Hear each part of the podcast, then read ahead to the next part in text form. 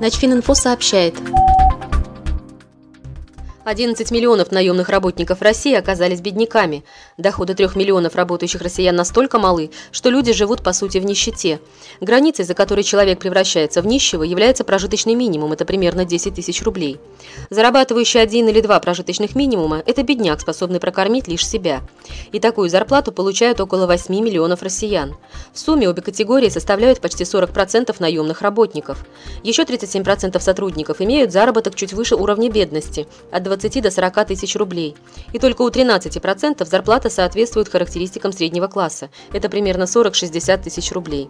Такие данные приводит в своем исследовании за сектором статистики труда, занятости и рынка рабочей силы НИИ статистики Росстат Любовь Уманец. Расчеты сделаны по крупным и средним организациям, в том числе бюджетного сектора. В них не вошел малый бизнес и работники индивидуальных предпринимателей. Но Уманец считает, что эти группы вряд ли повлияют на численность среднего класса. Скорее, они пополнят ряды бедняков. Статистика свидетельствует, что больше всего низкооплачиваемых работников в сельском хозяйстве, на текстильном и швейном производствах, в сфере образования и здравоохранения.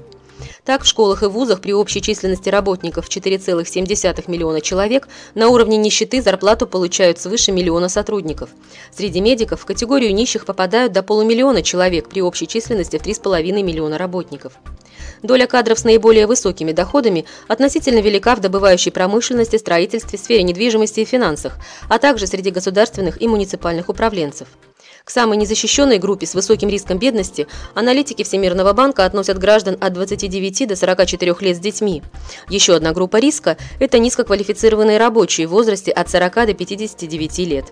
Рассчитывать на заметное улучшение материального положения россиянам в условиях экономической нестабильности пока не приходится. Начфининфо – информационный портал для военнослужащих.